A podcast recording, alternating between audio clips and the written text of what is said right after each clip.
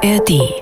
Unter Büchern die 1, 2, 3 der Woche. Hallo, ich bin Katrin Schumacher und wie jeden Freitag schaue ich in unsere literarische Woche hier in der Redaktion. Welche Bücher haben uns begeistert und zum Nachdenken angeregt?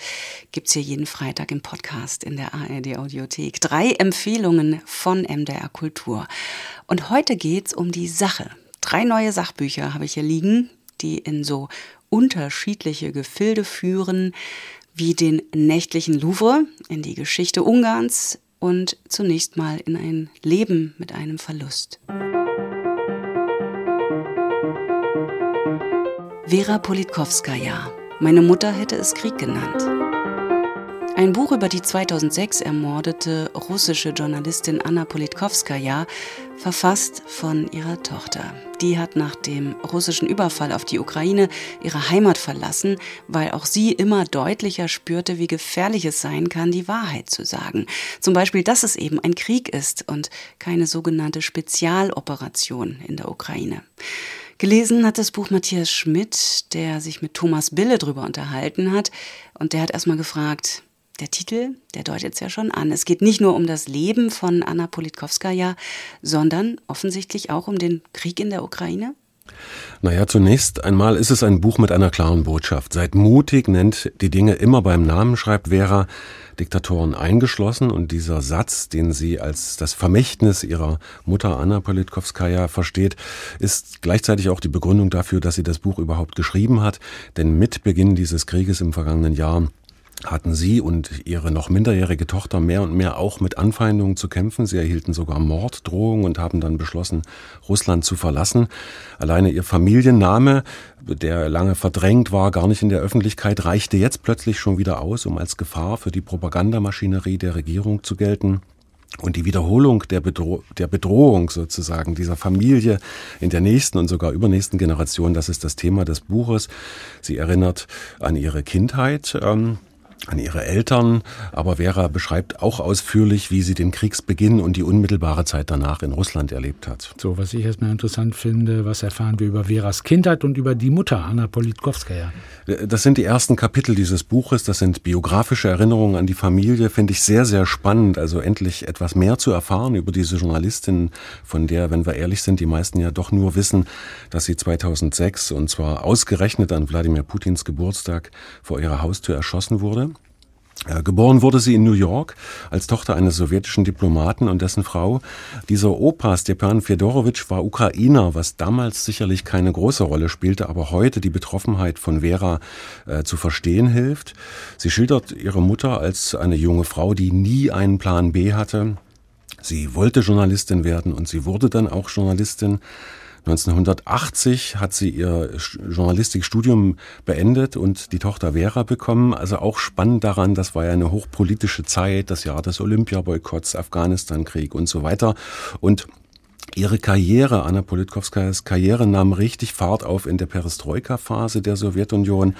Das macht sehr schön deutlich, was sie geprägt hat. Also Offenheit, Kritik, der Traum von einem freien Land. Wir wissen heute, dass es dann anders gekommen ist und an diesen Erinnerungen ihrer Tochter äh, kann man hervorragend nachvollziehen, was da gesellschaftlich passiert ist, aber auch, was äh, rein menschlich gesprochen und charakterlich äh, für eine Frau ihre Mutter war. Und wen lernen wir da kennen? Welchen Menschen Anna Politkovskaya? Also Vera schildert ihre Mutter als eine durchaus komplizierte Person, eine kompromisslose, sowohl privat als auch beruflich kompromisslose, fast besessen arbeitende Frau, das ist gleich am Anfang des Buches. Ich finde, das sind die am schönsten geschriebenen Passagen, regelrecht literarisch. Beispielsweise das Schreibmaschinenklappern der Mutter als tägliches Gute-Nacht-Lied für die Tochter. Verheiratet war Anna mit einem bekannten, ebenfalls sehr ehrgeizigen Journalisten und diese Ehe wird von ihr beschrieben als sehr turbulent, was auch immer man sich darunter vorstellen mag. Es ging auch immer sehr politisch zu, das hat sie sehr geprägt. Und auch sehr spannend an diesem Buch ist, dass anhand der beruflichen Entwicklung der Eltern man als Lehrer, äh, als Leser noch einmal die Zusammenfassung quasi der Geschichte der späten Sowjetunion und auch des Russlands danach äh, bekommt. Annas Vater war als einer der ersten Journalisten nach der Tschernobyl-Katastrophe in Pripyat Die Mutter Anna schrieb über viele brisante Themen. Tschetschenien war ein Arbeitsschwerpunkt der Mutter. Es geht um die Geiselnahme im Moskauer Dubrovka-Theater 2002, als tschetschenische Terroristen das Theater besetzten und 130 Geiseln bei der Befreiungsaktion der Polizei starben. Es geht auch um das Geiseldrama von Beslan mit mehr als 300 Opfern. Und dann geht es natürlich, und das ist sehr emotional, um die Ermordung Anna Politkovskajas 2006. Da war Vera 26 Jahre alt und stand kurz vor der Geburt ihrer Tochter. Sie sprach mit der Mutter darüber, wie das Mädchen heißen würde, und dann erlebte diese Mutter die Geburt nicht mehr. Matthias, das ist eine Menge Stoff für ein Buch von knapp 200 Seiten. Naja, und das ist noch nicht alles. Es geht auch darum, dass dieser Mord an der Mutter nie wirklich aufgeklärt worden ist und geht damit weiter, dass im März 2002 Vera, die auch als Journalistin tätig war bei einem Fernsehsender namens Pravda, was ein Wortspiel mit dem russischen Wort Wahrheit ist, ihre Arbeit aufgeben muss, weil sie eben die Wahrheit nicht mehr sagen darf. Äh, vieles wird nur angerissen. Also ich hätte zum Beispiel sehr gerne noch viel mehr über Anna Politkovskaya gelesen. Ich finde, die Biografie dieser Frau muss erzählt werden, denn sie hat ähm, mit ihren Recherchen viele Hintergründe aufgedeckt, die auch helfen können, jüngere russische Geschichte besser zu verstehen, gerade zu den Tschetschenienkriegen und äh, der Frage, welche Rolle Putin dabei spielte. Formal besteht das Buch aus rund 20 kurzen Kapiteln, die behandeln jeweils schwerpunktmäßig ein Thema. Einige lesen sich wie verschriftete Gespräche, die Vera Politkovskaya offensichtlich mit der italienischen Journalistin Sarah Giudice geführt hat. Und was man all diesen Texten anmerkt, das ist die Fassungslosigkeit darüber, also dass nicht nur, dass ihre Mutter offenbar als politische Gegnerin ermordet wurde, sondern darüber, dass Russland diesen Krieg tatsächlich begonnen hat und sie selbst deshalb ihr äh, geliebtes Heimatland verlassen musste. Alles sehr authentisch, ein authentischer russischer Blick auf die aktuelle Zeitgeschichte. Ich finde es ein perfektes Buch für diese Zeit.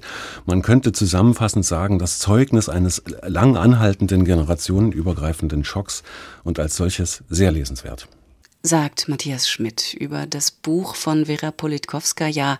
Meine Mutter hätte es Krieg genannt, geschrieben mit Sarah Giudice und übersetzt von Christian Försch und Amelie Thoma, erschienen im Tropenverlag.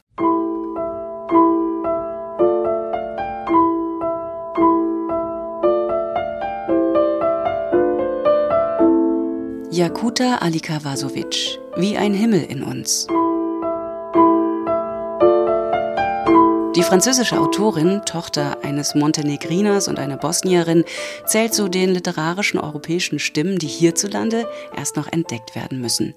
In ihrem neuen Werk, dem mit dem Prix Medici ausgezeichneten Memoir Wie ein Himmel in uns, meine Nacht allein im Louvre, spannt sie einen kühnen und ziemlich gelungenen essayistischen Bogen zwischen Kunstgeschichte und Identitätsfindung. Sky Nonhoff über eine Autorin, die über sich selbst im Buch sagt, Schreiben ist mein liebstes Transportmittel.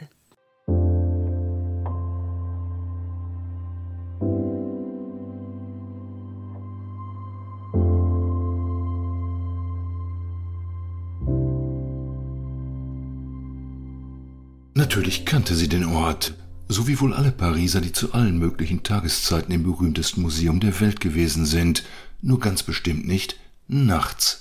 Und Jakuta Alika Vasovic musste erstmal ein polizeiliches Führungszeugnis vorlegen, ehe sie die Erlaubnis erhielt, sich von Sonnenuntergang bis Sonnenaufgang im Louvre aufzuhalten, in der Nacht vom 7. auf den 8. März 2020. Und so stellt sich Alika Vasovic vor. Ich bin die Tochter eines Mannes, der mich bei jedem Museumsbesuch fragte, wie viele gemalte Tiere, Sonnenaufgänge, Segelboote und Monde ich gesehen hatte, wie viele Fenster, wie viele Treppen, wie viele Wächter und Kameras und wie viele Notausgänge. Und nein, niemand von ihnen wusste, dass ich die Tochter eines Mannes bin, der mich bei jedem seiner Besuche fragte, na, wie würdest du die Mona Lisa stehlen? Später wird Alika Vasovic auf einen Mann kommen, der die Mona Lisa wirklich raubte am 21. August 1911. Hauptverdächtiger war übrigens der französische Dichter und Bilderstürmer Guillaume Apollinaire. Tatsächlich aber versucht Alika Vasovic während ihrer Nacht im Louvre ihrem Vater auf die Spur zu kommen, einem montenegrinischen Flüchtling, der ihr als kleinem Mädchen im Louvre den schlafenden Hermaphroditos und die Venus von Milo zeigte, während er selbst dort so etwas wie die Anleitung für sein neues Leben in Frankreich zu finden glaubte. Er glaubte, Identität ließe sich erfinden, erschaffen wie ein Kunstwerk. Und er glaubte, gleich einem Kunstwerk, das aus zahllosen Einzelheiten besteht, würde es ihr nicht an Natürlichkeit fehlen.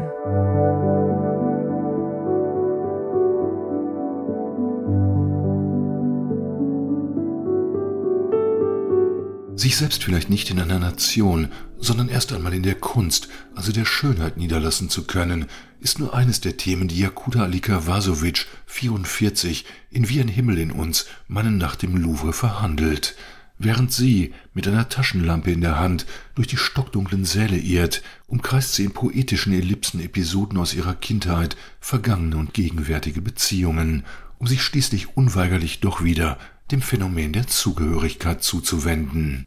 Als ich Kind war, sagte diese Stimme in meinem Kopf Mensch, Papa, ruf nicht diesen Vornamen, den du sorgsam ausgesucht hast und den ich hasse. Mensch, Papa, sprich nicht mit mir in dieser Sprache, für die ich mich schäme und die doch die einzige war, in der er seine Liebe zu mir ausdrücken konnte, die einzige, in der er mein Vater sein konnte.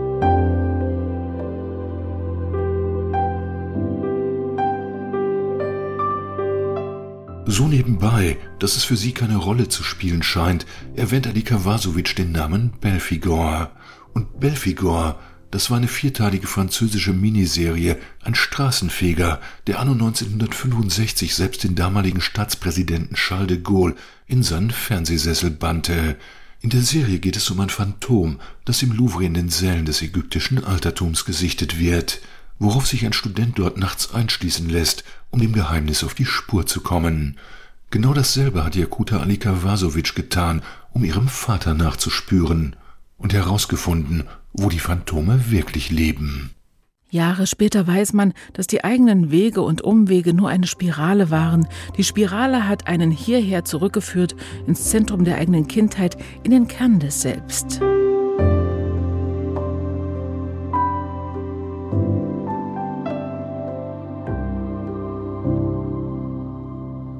Jakuta Alikavasovic, wie ein Himmel in uns, vorgestellt von Sky Nonov, erschienen im Hansa Verlag und übersetzt aus dem Französischen von Stephanie Singh. Peter Esterhazy. Das Leichte, das Schwere, der Lärm, die Stille. Ein Band mit Aufsätzen des 1950 geborenen, 2016 gestorbenen ungarischen Erzählers.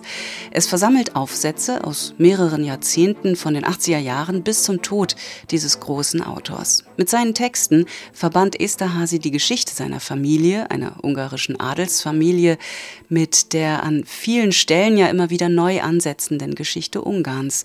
Und das tat er mit viel Lust am literarischen Spiel und an der fantastischen Zuspitzung.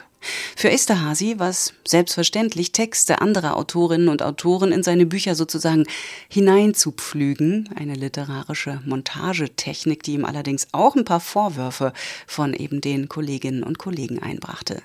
2004 wurde Peter Esterhazy mit dem Friedenspreis des deutschen Buchhandels ausgezeichnet.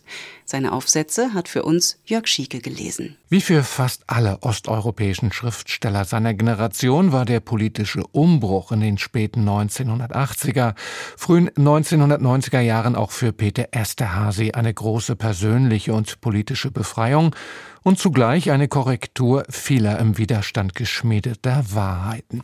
Esterhazy, geschult an der Weltliteratur und hier eher an den spielerischen, von Poesie durchdrungenen Erzählformen, mag das Ende des kommunistischen Regimes mit bejubelt haben, aber er war doch zu klug, als dass er nicht sehr schnell die untergründige Gewalt auch der neuen Ordnung erkannte. Weniger auch als andere war er an den nun überall herausgeschleuderten Schuldzuweisungen und Abrechnungen interessiert. Ihn interessierte, ob denn aus dem zusammengebrochenen Sozialismus etwas in die neue Zeit mit herüberzunehmen sei, oder ob nun bloß nachvollzogen wird, was die westlichen Marktwirtschaften ebenso vorgeben. Zu Tode haben wir zitiert, dass Demokrat sein heißt, keine Angst zu haben. Doch das bedeutet nicht nur keine Angst vor der Macht, vor den Labanzen, vor dem Regime, vor diesem ganzen Namenlosen. Das bedeutet es auch, doch in erster Linie bedeutet es keine Angst, klar zu denken, keine Angst, uns zu hinterfragen, keine Angst, die uns betreffenden Fragen alle zu stellen. und erst danach den Splitter oder Balken im Auge der anderen zu sehen. Keine Angst zu leben. Natürlich, die Kunst würde ab sofort frei sein, aber würde sie auch noch wie im Ungarn der 1960er, 70er und 80er Jahre von der Gesellschaft gebraucht und gewollt sein? Im Sozialismus, so beschreibt Esterhazy in mehreren der hier versammelten Aufsätze, hatte die Kunst, die Literatur natürlich immer auch die Aufgabe, zumindest die Erinnerung an oder die Hoffnung auf einen Zustand der politischen Freiheit wach zu halten. Und sie tat das mit den verschiedensten künstlerischen Mitteln und bezahlte dafür mit manchem Opfer. Nun aber in der neuen Zeit eine gänzlich andere Konstellation. Aber wird diese Freiheit denn auch in ein intensiveres Leben münden? Die Welt verdummt gemeinsam. Und die Kunst hat, oder zumindest die Kunstschaffenden haben ein schlechtes Gewissen, weshalb sie ihre Unentbehrlichkeit beweisen wollen und sich dem strengen, aber ungerechten Blick der Gesellschaft als guter Junge präsentieren möchten. Und zu diesem Zweck macht sich ein seriöser politischer und soziologischer Diskurs breit. Die Ideologie, die Sprache der Wichtigtuerei. Goethe hoch drei. In den 2000er Jahren sieht Esterhazy, dass große Teile des ungarischen Volkes den nationalkonservativen Ideen des Viktor Orban und seiner Verbündeten folgen, dass alte nationalistische Überlegenheitsvorstellungen neu angefacht und antiwestliche Vorurteile neu genährt werden. Esterhazy, im Jahr 2016 an einer Krebserkrankung gestorben, reagiert letztlich mit den Mitteln des Schriftstellers, der um die Weite und zugleich um die Begrenztheit seiner Möglichkeiten weiß. Was die politische Wirklichkeit ihm verweigert, kann er doch zumindest sich selbst abfordern. Ein Schreiben und Denken ohne den ewigen Kompromiss. In seinen mit Experiment, feinem Humor und eleganter, manchmal auch provozierender Schärfe geschriebenen Texten ist alles erlaubt, bloß nicht das Mittelmäßige, das Vorgekaute bzw. Vorgedachte. Esterhazy, Spross eines alten ungarischen Adelsgeschlechts, sein Bruder war ungarischer Fußballnationalspieler, beschrieb selbst seine Krebserkrankung mit einer aristokratischen Nüchternheit. So ging er aus der Welt und ist mit seinen Texten doch immer noch in ihr Zuhause. Jörg Schieke war das über Peter Esterhazy. Das Leichte, das Schwere, der Lärm, die Stille. Ausgewählt mit Anmerkungen, einem Nachwort und aus dem Ungarischen übersetzt von Heike Flemming, erschienen im Schöffling Verlag. Das war schon wieder mit unseren Dreien der Woche. Vielleicht war ja was dabei. Und ähm, wenn nicht, jeden Freitag also die Chance, was zu entdecken, hier im Podcast unter Büchern in der ARD Audiothek. Abonnieren hilft gegens Verpassen. Und Ahoi für heute, sagt Katrin Schumacher.